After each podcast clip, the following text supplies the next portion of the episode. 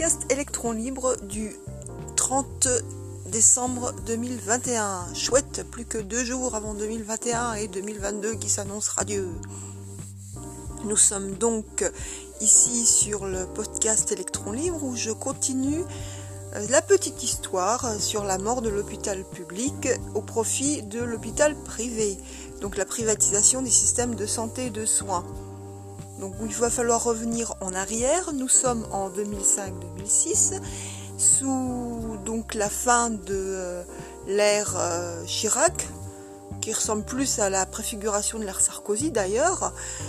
Et nous avons un personnage qui semble surgir de nulle part, qui est très connu des milieux hospitaliers d'ailleurs, qui se nomme Jean Castex. Jean Castex est connu pour avoir orchestré le début de la mise à mort de l'hôpital public qui marchait plus ou moins sur trois pattes, mais bon, ça marchait encore plus ou moins. Mais pour transformer cette énorme usine à gaz en organisme qui allait rapporter soi-disant de l'argent, parce que l'important c'était la dette, l'important c'était de ne pas faire de, dette, de ne, pas euh, faire... Euh, de déficit euh, et de traiter euh, les patients non plus comme des patients, mais comme des sujets, comme des clients, en fait, comme des, ben, comme des têtes de bétail qui rapportent hein, d'une certaine manière. Hein.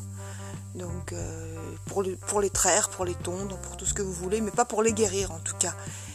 Et Jean Castex est aussi mêlé au problème de la mauvaise gestion de euh, l'épidémie de grippe aviaire qui n'a pas eu lieu, en tout cas le côté catastrophique euh, comme on l'entendait. Il est fort possible que la grippe aviaire, d'ailleurs, qui euh, est installée maintenant là, en étant, on va dire, combinée à la grippe porcine, je pense, il me semble que c'était ça, oui, la H1N1, cette grippe-là, elle arrive tous les, euh, tous les ans à peu près, elle revient. D'ailleurs, maintenant, on fait un vaccin contre la grippe combiné contre la H1N1 et contre euh, la, grippe traditionnelle. Bon, on dit souvent grippe aviaire parce que ça passe mieux que grippe porcine et, ou H1N1, donc c'est pour ça que j'ai repris le terme. Ce cher Jean Castex a aussi commandé du Tamiflu, Tamiflu qui n'a pas marché. Il préconisait aussi des mesures hyper musclées dans un rapport qui est euh, d'ailleurs euh, en libre sur Internet, de tri des malades. Enfin, il était déjà dans son petit rôle d'apprenti dictateur complètement borné. Parce que ce type, franchement, c'est ce que je pense. J'ai jamais vu une brute aussi bête.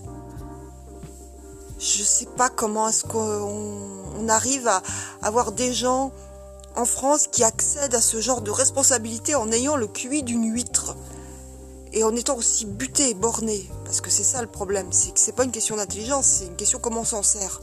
Et à un moment donné, il faut se réveiller. La France, c'est pas une lumière, hein. ça, fait, longtemps que c'est plus la lumière du monde. Vu comment nos élites sont éteintes, enfin bref.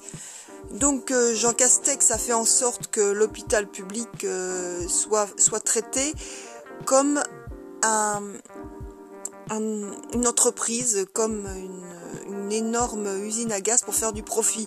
Et ça peut pas faire du profit, parce qu'un hôpital, ça sert à guérir normalement. Mais bon.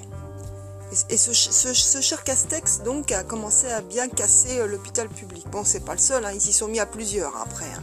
Mais bon, c'est quand même amusant que Castex soit, je suis pas complotiste, mais c'est quand même amusant que Castex soit brusquement arrivé comme choix de Premier ministre quand Macron est arrivé en même temps et qu'ils aient choisi Véran qui, devait être là pour euh, transformer euh, une grosse partie de l'hôpital en, résidence de luxe. Donc c'est assez, euh, assez curieux. Renseignez-vous, vous verrez que c'est assez quand même assez curieux. Je, trouve que les coïncidences sont quand même un peu grosses.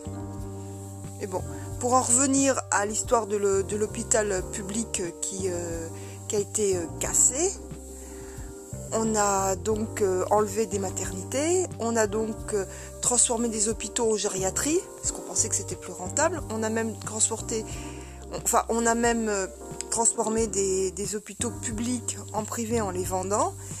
Et on a maintenant un énorme réseau de cliniques privées.